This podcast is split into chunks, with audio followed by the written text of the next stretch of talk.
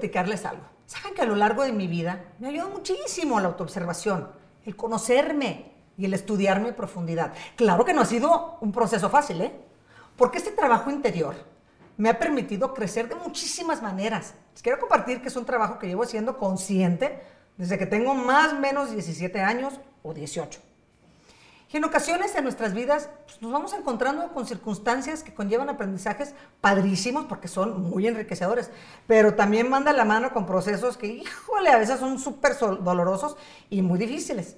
Sin embargo, he descubierto que identificar nuestras fortalezas nos permite sobrellevar absolutamente todos estos procesos.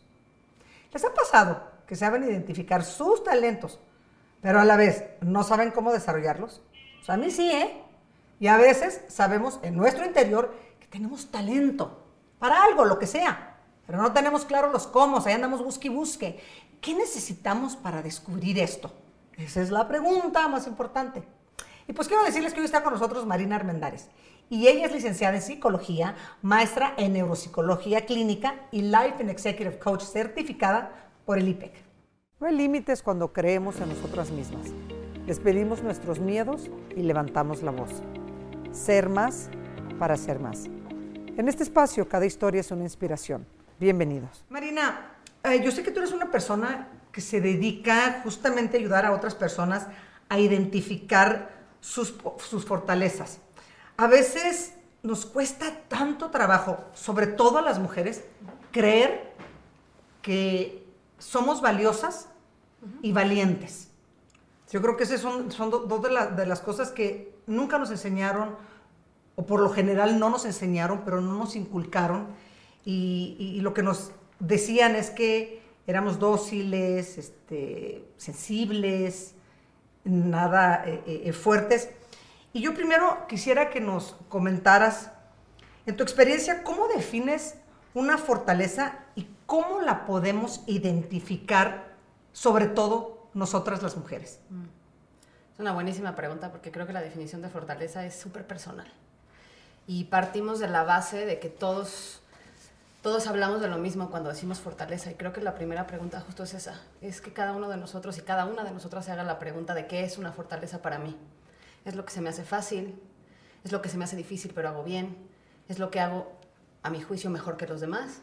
¿O es lo que hago colaborativamente con los demás? Esas respuestas, las respuestas a esa pregunta creo que son súper personales. Para mí, en mi experiencia, una fortaleza es, lo que hay adentro de mí que me permite en situaciones, momentos o experiencias eh, sorprenderme a mí misma con los resultados que obtengo. Para mí eso es una fortaleza, es cuando hago, pienso, decido, me muevo, acciono y luego veo lo que pasa, independientemente de si el resultado es positivo o negativo. ¿eh? Positivo o negativo. Es decir, si me conviene o no me conviene. Y digo, wow, me sorprendo a mí misma. Para mí eso es una fortaleza. Solo para mí.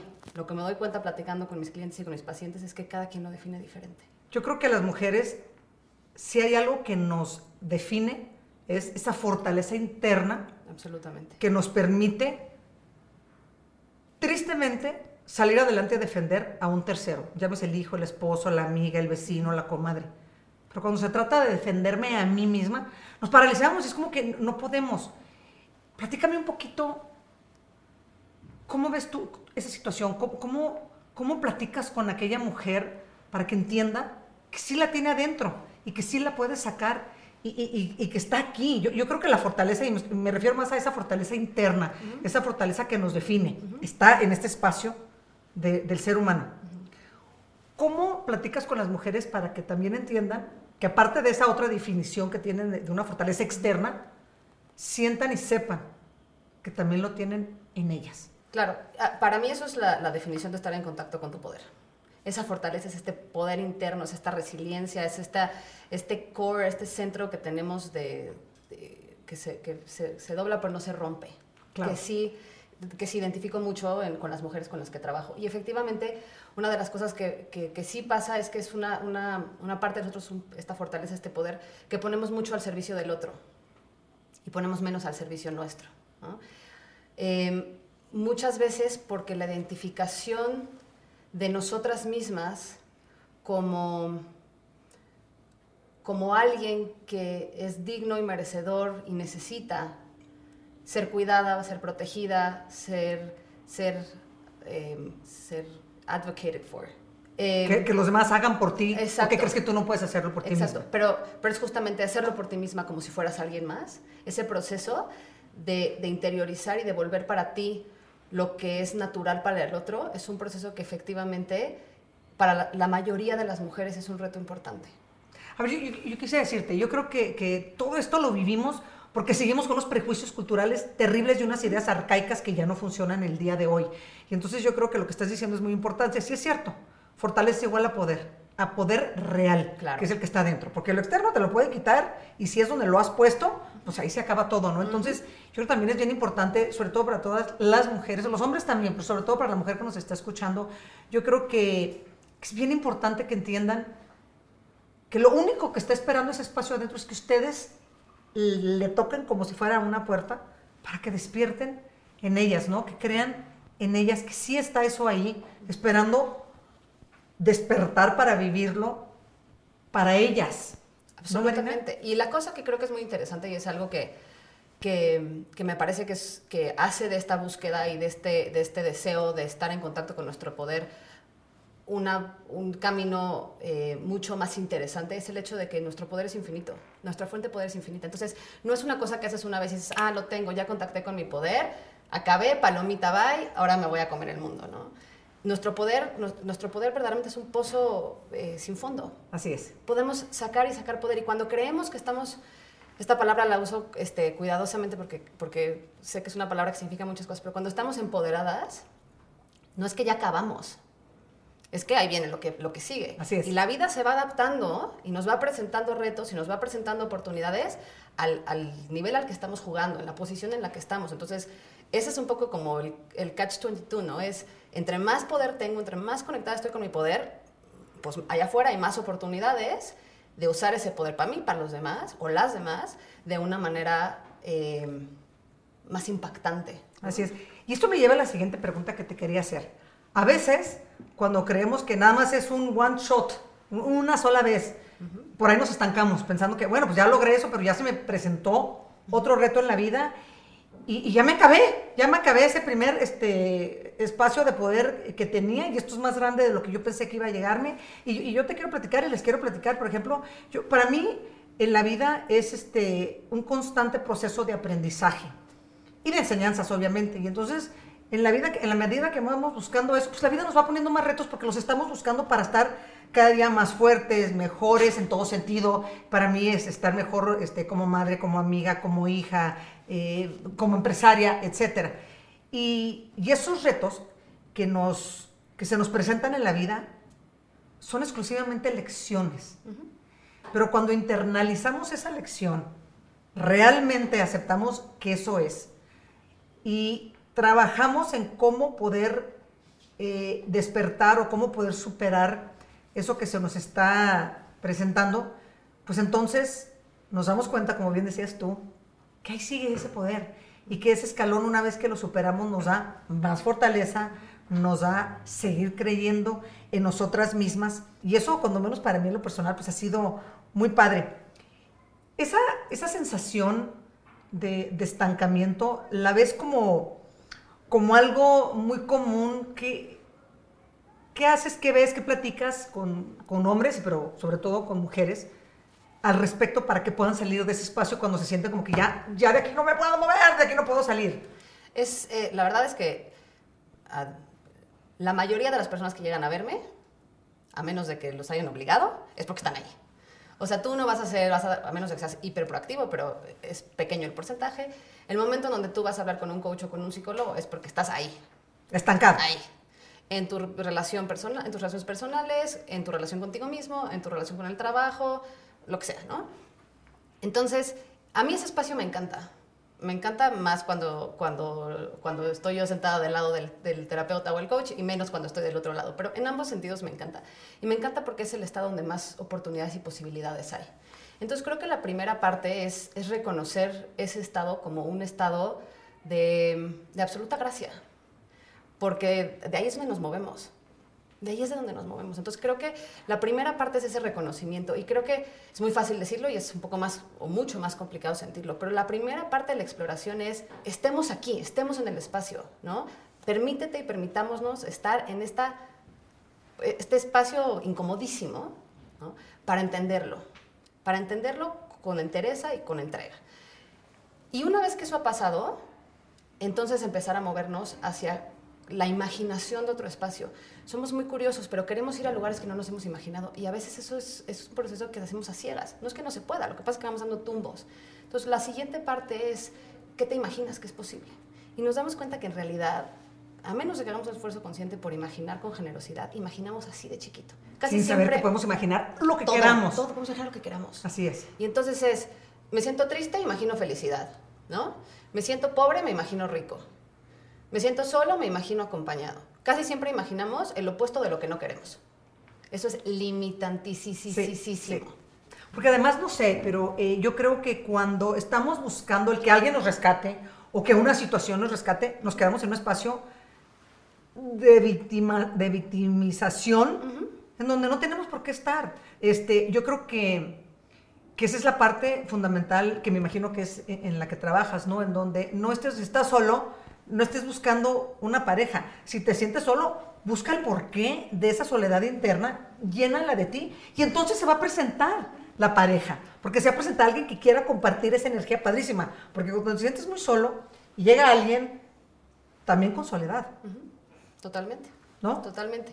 Y esa es un poco la parte en donde hay este paso previo, que es el paso al que nos resistimos profundamente, que es, no te vas a salir de la soledad, o del estancamiento, llámelo lo que sea, el adjetivo que le quieras poner estancamiento, si no primero te permites estar ahí.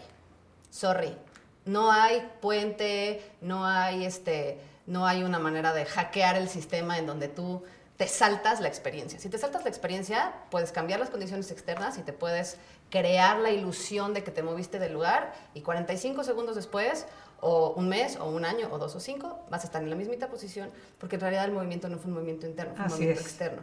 Y ahí es donde hay más resistencia. Pero cuando hay un proceso, y yo creo que por eso es tan importante que todos estemos abiertos y receptivos a buscar ayuda, la manera que nos guste, con quien nos guste, como sea, pero es que alguien más te ayude a crear un espacio seguro y contenido en el cual puedas experimentar eso, para de ahí empezar a moverte. Entonces, para responder a tu pregunta original, creo que lo primero que se hace en un momento de estancamiento es sentirlo. Ahorita que dijiste, hiciste una reflexión que yo lo hago eh, o lo digo de una forma que la gente entienda. No te puedes ir del 1 al 3 sin pasar por el 2. Exacto. Nunca. Exacto. Porque si te lo brincas, te tienes que regresar al 1. No puedes brincarte ningún número, ¿no? Exacto. Eso es lo que tú decías. Entonces así lo, lo, escribo yo. No puedes ir del 1 al 3 sin antes pasar por el 2. Y yo quisiera que nos platicaras. Yo creo que, y bien decías que los sueños son chiquitos o las metas son chiquitas. A mí me encantaría que hombres, pero sobre todo mujeres, realmente cerraran los ojos y visualizaran esos sueños que tienen, esas metas que quisieran alcanzar. Sin embargo, hay eh, bloqueos o puntos ciegos para alcanzar esas metas porque yo creo que posiblemente piensen que son metas inalcanzables ¿Por qué? Híjole, ahí sí creo que hay una diferencia, y creo que es una diferencia de género, eh, porque lo veo más frecuentemente en hombres y más frecuentemente en mujeres. No que no haya hombres y mujeres en los dos casos, pero creo que las mujeres tendemos como a tener esta, esta actitud o esta posición de a las pruebas me remito, ¿no? Entonces queremos hacer como stacking, ¿no? Entonces voy a agarrar un reto chiquito y cuando le pueda poner palomita, pues me subo un reto volumen 2. Y cuando le pueda poner palomita, volumen 3 como que me tengo que comprobar a mí misma mi potencial, mi poder, un poco volviendo a la primer tema, ¿no? Mi potencial, mi poder, mi fuerza, mis, mis fortalezas, me las tengo que ir comprobando. Y si en el camino, que seguro va a pasar, no me sale uno de los pasos, entonces voy a decir, hasta aquí llegué. Hasta aquí llegué, porque claramente pude con el volumen 1, el volumen 2 y el volumen 3, pero que crees? En el volumen 4 me atoré. Entonces, seguramente aquí estoy topada. Creo que los, la, la mentalidad más masculina, donde veo más hombres, ellos parten de la idea la premisa de inicio es diferente, es yo puedo todo y ahora me lo, ya me lo iré comprobando, ¿no? Pero entonces en un paso, en, un, en una mentalidad... ¿Es, yo puedo todo o yo merezco todo? Eh, o los dos. ¿Y a la mujer es lo mismo? Eh, ¿O no? Yo creo que son las dos cosas, creo que, creo que son dos conceptos diferentes. Eh, me refiero al, al, pensamiento, que, al, al, proceso por el que pasa uno y el otro. Sí, vamos a separarlos, porque sí, el, merecimiento, eh, yo merezco todo, ese entitlement, ese no es particularmente constructivo, porque lo que pasa es que si, si, el mundo, el jefe, la pareja, el amigo, la sociedad, la cultura, no te da todo en ese instante, porque el merecimiento es inmediato, no es me lo merezco en un año, es me lo merezco hoy. ¿No? Ese, ese creo que es contraproducente. Hombres y mujeres igual lo vivimos de manera contraproducente. Ojo, también es contraproducente sentir que no merezco nada. Claro. ¿no? Nuestra relación con el merecimiento es una relación activa y viva que cambia según nuestro humor, cómo está nuestra autoestima esa mañana, nuestra autovalía, lo que es como multifactorial. Creo que la parte de yo puedo todo es una cosa que sí puede ser como más, mm, más permanente a lo largo del tiempo, ¿no? Lo que sí pasa es que los, en términos generales, la mentalidad más masculina parte de la base de que primero lo creo y luego me lo compruebo. Y lo que veo más en mujeres, una mentalidad más femenina, es me lo voy comprobando y conforme me lo voy comprobando me lo voy creyendo. Entonces, parecería que es lo mismo, pero es completamente diferente. Entonces, el trabajo con hombres muchas veces es, tú puedes todo, fine, buenísimo, yo no quiero, yo no quiero romperte esa burbuja, qué padre creer que puedes todo. Ahora, también es importante que te pongas a pensar ¿cómo vas a poder todo? Porque nada más creyendo que lo puedes, ¿no? Y ahí hay mucha frustración para los hombres. Pero es que yo soy así y yo puedo, yo, ¿no? Y, yo sé que tengo dentro de mí y es como, pues sí, pero papito, tienes que hacer un plan para ejecutar, ¿no?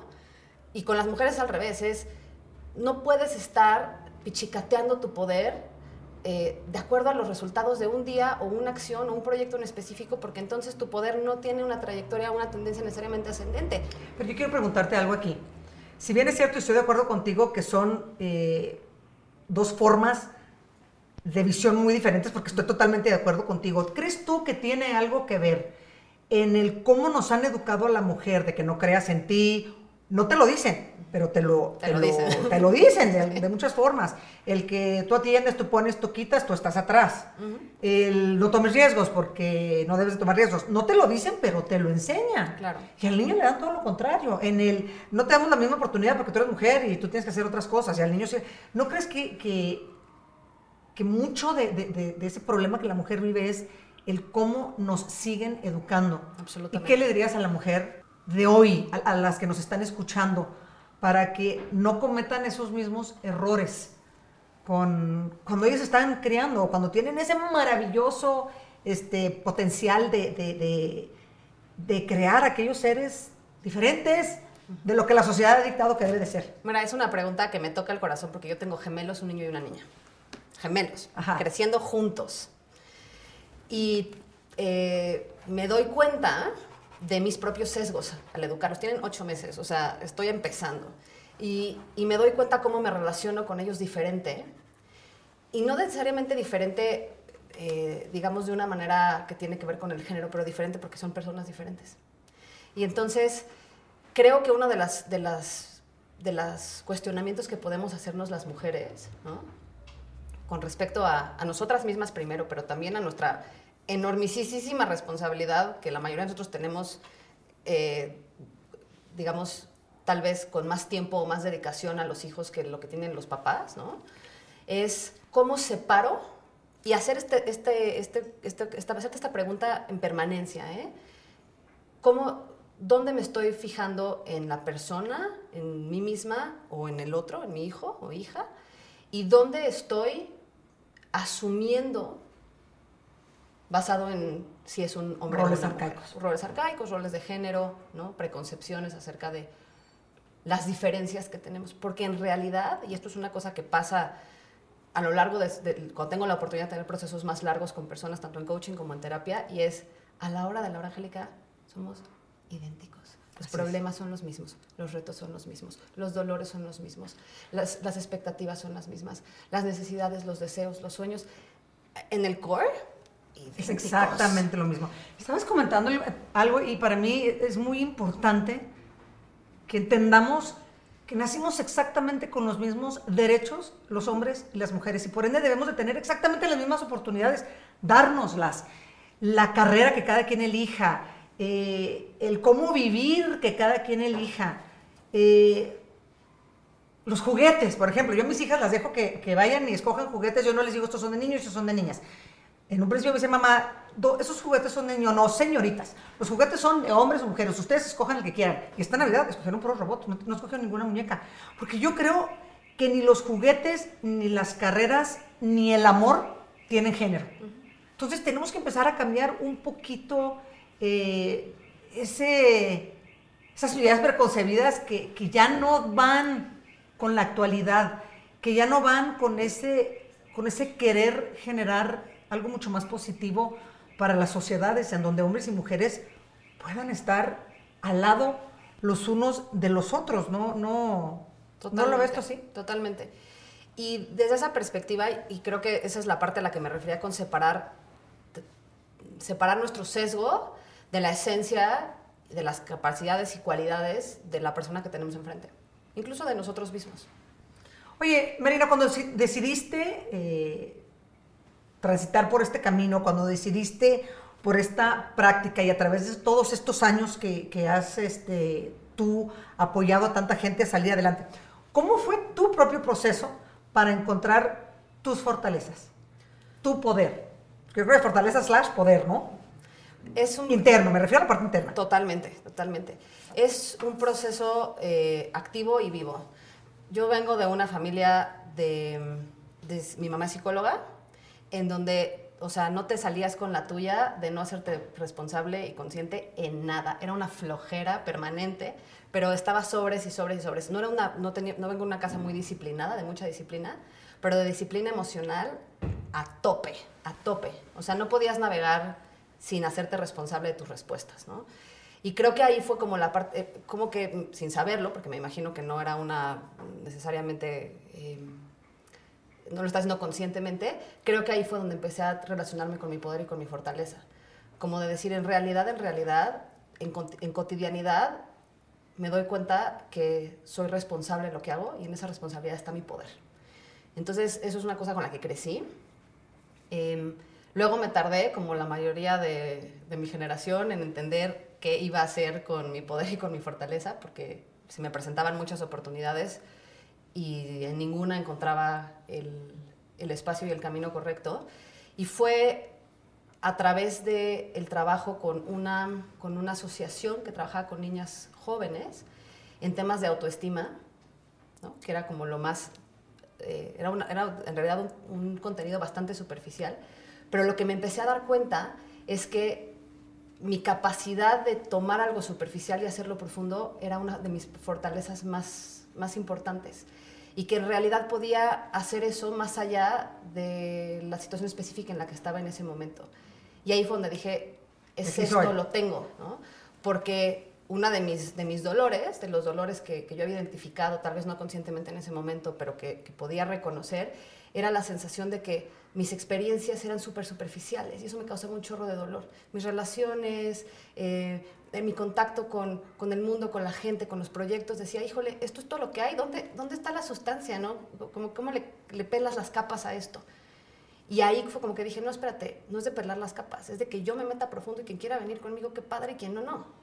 Y lo que encontré fue, pues, cómo crearme un espacio donde puedo tomar esa fortaleza y tomar ese poder y aplicarlo a algo profesional que además este, me permite ser exitosa en lo que hago. ¿no?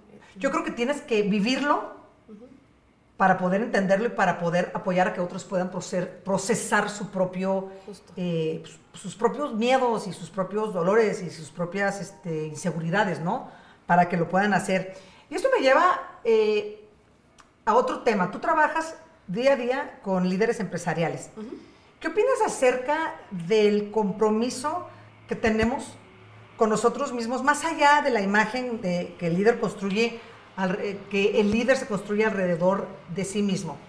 Y antes de que me contestes eso, también me encantaría saber, cuando trabajas con líderes empresariales, hombres, trabajan el tema de la gran importancia de aceptar y entender del talento femenino tan desperdiciado, sobre todo en un país como México o como América Latina? Depende. Depende mucho. En realidad el trabajo que hago con, con, organizaciones es increíble porque eh, en la mayoría de los casos la persona que me contrata está on board y, y quiere trabajar con, conmigo, con mi socio Santiago, pero en realidad el resto de la organización la obligan a venir, ¿no? Entonces, el primer, la primera parte del proceso es justamente hacer como este onboarding, hacer este, generar este, esta, este deseo y este, este como reconocimiento auténtico del beneficio que tiene trabajar en ti. Más en un contexto profesional en donde la gente tiene triple resistencia. Trabajo, o sea, en términos generales, con líderes, a veces son líderes jerárquicos, a veces son líderes de influencia, pero siempre son personas que tienen un peso importante en la organización. En su gran mayoría son hombres, me encantaría que no fuera el caso, pero en su gran, gran mayoría son hombres y en su gran, gran mayoría son hombres de muchos más años que yo. Entonces, voy a responder a tu pregunta en dos partes. La primera es que a mí me encanta sentarme enfrente de ellos y ver su cara, porque la cara que ponen cuando me ven es de precio. Mujer, más joven que ellos, ¿no? Como, ¿qué haces tú aquí? ¿Qué me puedes tú ofrecer y dar de entrada? Entonces, ver la apreciación que tienen de mí y del valor que puedo aportarles día 1 a día 10, día 20, día 40, en sí mismo para mí tiene un valor enorme más allá del contenido del proceso, porque creo que es muy transformativo. Y en segundo lugar, eh, la gran mayoría de ellos en algún punto del proceso me abren eso y me dicen, cuando yo empecé a trabajar contigo, la verdad, mm, tuve mis dudas, ¿eh? Y entonces para mí eso es un super, una, un super, una super entrada de decir, ok, perfecto. ¿Cuántas otras mujeres crees que hay en tu vida que si te obligaran, el contexto, porque ellos están obligados, a trascender ese momento de duda, te encontrarías con, la misma, con el mismo resultado? Y ahí pelan el ojo. Entonces sale casi nunca porque ellos lo sacan, desafortunadamente, pero casi siempre porque el hecho de que yo soy mujer me da como un segue para abrir pues maravilloso, porque yo creo que además lo que haces es que les dejas esa, esa pequeña duda de pensar, es que sí puedo, y es que sí puedo encontrar más talento, y es que sí me puedo apoyar en más mujeres. Yo creo que ese es un trabajo que, tienes razón, este, es muy difícil, pero qué padre que cuando menos les dejas esa espinita no hay adentro de, de esa posibilidad de que sí hay mucho talento femenino y de que sí pueden encontrar el cómo sí poder trabajar con, con, la mujer. Ahora quisiera tomar, tocar un poquito el tema del liderazgo. Algunas de las cosas que para mí son ser líderes, por ejemplo, sembrar una semilla para que otros sigan avanzando en el, este, no necesariamente en el tema que a mí me apasiona, que es el tema de la mujer, sino en el tema eh, que cada una de ellas o ellos eh, quieren. Yo digo que, que yo, cuando menos en lo personal, pero para mí el liderazgo es ir dejando huellas en la vida y no pasos. Y sé que trabajas no nada más eh, con hombres, sino también con muchas mujeres. Me, quisiera que nos, nos platicaras qué has aprendido de cada uno y de qué manera crees que se distingue el liderazgo de la mujer y el liderazgo del hombre. Creo que, creo, te va, es una pregunta que me, que me, deja pensando, pero creo que te la voy a responder usando una definición de liderazgo que es como sabes, hay un millón y cada quien tenemos la nuestra, Hay una metodología que usamos mucho que se llama Energy Leadership. Pero la cosa es, la definición de Energy Leadership es que un líder, liderazgo en realidad es cómo nos movemos a nosotros mismos y a los demás hacia la acción. Y desde esta perspectiva, todos somos líderes y la pregunta no es si somos líderes, es si estamos liderando conscientemente. Y entonces, si me lo imagino, si veo en mi cabeza como un hombre y una mujer liderando, es decir, moviéndose a sí mismo o a otro hacia la acción, al hombre me lo imagino como como en este proceso como más como de carreta, ¿no? De todos súbanse y yo los llevo. Y creo que las mujeres tenemos un liderazgo que es más como pastoreo, ¿no? Es como, mira, vente para acá y te cuento por qué para acá está bien y este, te acompaño y te enseño cómo. Y entonces estamos en ambos sentidos moviendo hacia a nosotros mismos y a los demás hacia la acción, pero con tónicas muy diferentes. Y en realidad, como estoy hablando de liderazgo masculino y femenino, más bien yo pensaría para, para mí misma y para, para, para, todos, lo interesante es cómo podemos hacer que nuestro liderazgo sea realmente flexible y que a veces haya momentos donde digamos, es para allá, todos jalamos, síganme los buenos. Y a veces es, oigan, ¿por qué no platicamos de las ventajas de ir para allá y entonces yo les enseño y los acompaño? Y podemos tener esta fluidez, hablando un poquito de la educación de los niños, ¿no? esta fluidez en donde es, no hay juguetes de hombres y de mujeres, no hay liderazgo de hombres y de mujeres, hay liderazgo más masculino, liderazgo más femenino, más por coerción, más por dirección. Pero en términos generales, todos tenemos la posibilidad, afortunadamente, de fluir entre estos dos estilos, porque no somos hombres líderes o mujeres líderes, somos líderes, punto. Oye, Marina, hace poco comenzaste a desarrollar un proyecto que se llama Note to Self. Platícanos eh, más sobre este concepto. Pues mira, me empecé a dar cuenta de un patrón que me llamó mucho la atención, que es que por momentos definidos de tiempo, mis clientes eh, en coaching o mis pacientes traían temas que eran, si no idénticos, apabullantemente similares. Entonces yo decía, oye, trabajé ocho horas hoy, de las cuales seis hablé de X tema. Y me pregunté, ¿no? Y traté yo como de, hacer conciencia dije, ¿será que yo me estoy proyectando? ¿Que estoy espejeándome demasiado con, con, con la gente? ¿Será que estoy trayendo la sesión anterior a la sesión siguiente, como que hice ahí un ejercicio, platiqué con uno de mis coaches como para ver qué es lo que estaba pasando. Y no, me di cuenta que efectivamente había como estas oleadas, empecé a hacer notas para mí, porque lo que me permitía hablar del mismo tema durante horas y horas era llegar a niveles de profundidad pues que me sorprendían. Y entonces de repente tenía insights, yo o la persona que tenía enfrente teníamos un insight o teníamos como o conectábamos dos ideas que parecía que no tenían mucha conexión y entonces me hacía una notita al margen. Y estaba platicando con una muy buena amiga que tú conoces, con Eva Vale, y me dijo, eso es un libro. Y le dije, pues igual y sí, ¿no? Y entonces eh, me dijo, le dije, son mis note to self, y me dijo, ese es tu libro. Y entonces dije, ok, voy a concebirlo así. Y entonces me empecé a dar tiempo de tomar estas notas, recopilarlas y empezar a desarrollarlas con un poquito más de profundidad. Y en eso es en lo que estoy ahorita. Ahí voy. Estoy empezando a a, digamos, a construir este proyecto poco a poco y es un proyecto que está como muy en movimiento porque son temas que siguen presentes en mis sesiones. Claro, qué maravilloso, ¿eh? Bueno, pues nos seguirás platicando de cómo vas con, con el Note to Self, que para aquellos que no sepan, yo creo que la traducción correcta es, eh, pues no son notas, es, es mensajes o asesoría personal, ¿no? Algo que te estás dando a ti. Exacto, es como apuntes para mí misma. Apuntes, apuntes a mí, ¿no? Qué padre, qué padre, pues felicidades. Marina, muchísimas gracias, me encantó que me acompañaras en este espacio y pues me encantaría ya terminar con ustedes con estas palabras.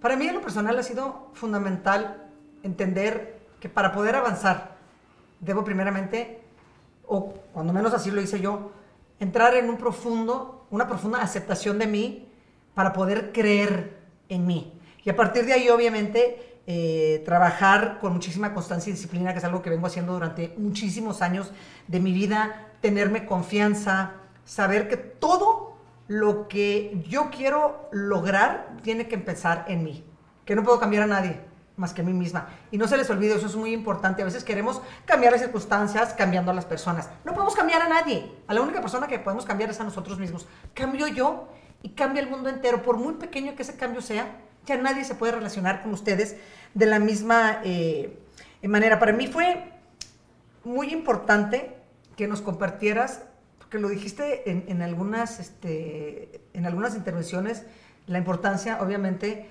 de que si bien es cierto que procesamos las formas diferentes hombres y mujeres, también es cierto que tenemos que cambiar eh, la forma en cómo concebimos las mujeres mismas a las mujeres y diferenciamos de los hombres. Entonces yo creo que es muy importante estar muy conscientes, como tu mamá te lo decía, de quiénes somos y cómo queremos o cómo concebimos el futuro, pero empezando desde nuestro presente y no de un pasado que de nada nos va a servir. Y yo quisiera invitarlos a todos ustedes a no tener miedo a conocerse. No pasa nada. Así empecé yo también. Yo me vi en el espejo un día y dije, ay, rajo, esta es en la que me he convertido, esta soy yo, pues no me gusto. Y primero pasas por un proceso, yo creo que lo personal, de vergüenza, y luego después de miedo, y, y ahí sigues, y, no te das por vencida, y luego por un duelo, porque te das cuenta tienes que dejar ir una vez que te quitaste esa máscara de, de encima, porque lo entierras, lo dejas ir. Y una vez que pasas por todo eso, entonces empieza una reconstrucción interna, porque empiezas a aceptarte desde otro espacio, empiezas a entender que, que mereces muchísimo más de lo que pensabas que merecías porque pensabas que no eras la persona que realmente eres, porque está muy en el fondo ese ser maravilloso, ese ser merecedor, ese ser valiente y ese ser valioso. Nos vamos poniendo demasiadas máscaras en la vida. Marina, muchas gracias. Qué padrísimos proyectos que trae, qué padrísimo lo que haces con, con la gente y Vamos a estar pendiente de que nos siga platicando de, su proyecto tan padrísimo y repito, aceptémonos como somos para poder generar esos cambios tan necesarios y vivir esas vidas plenas que absolutamente todos merecemos. Primero y ante todo, ser felices. Les he dicho muchas veces, la felicidad no es un destino. La felicidad es el camino. Yo hace mucho tiempo me fui a ser feliz. ¿Sabe qué? No sé cuándo voy a regresar. Entonces, espero que ustedes también lo hagan. Muchísimas gracias, Marine. Muchas gracias a, a ustedes.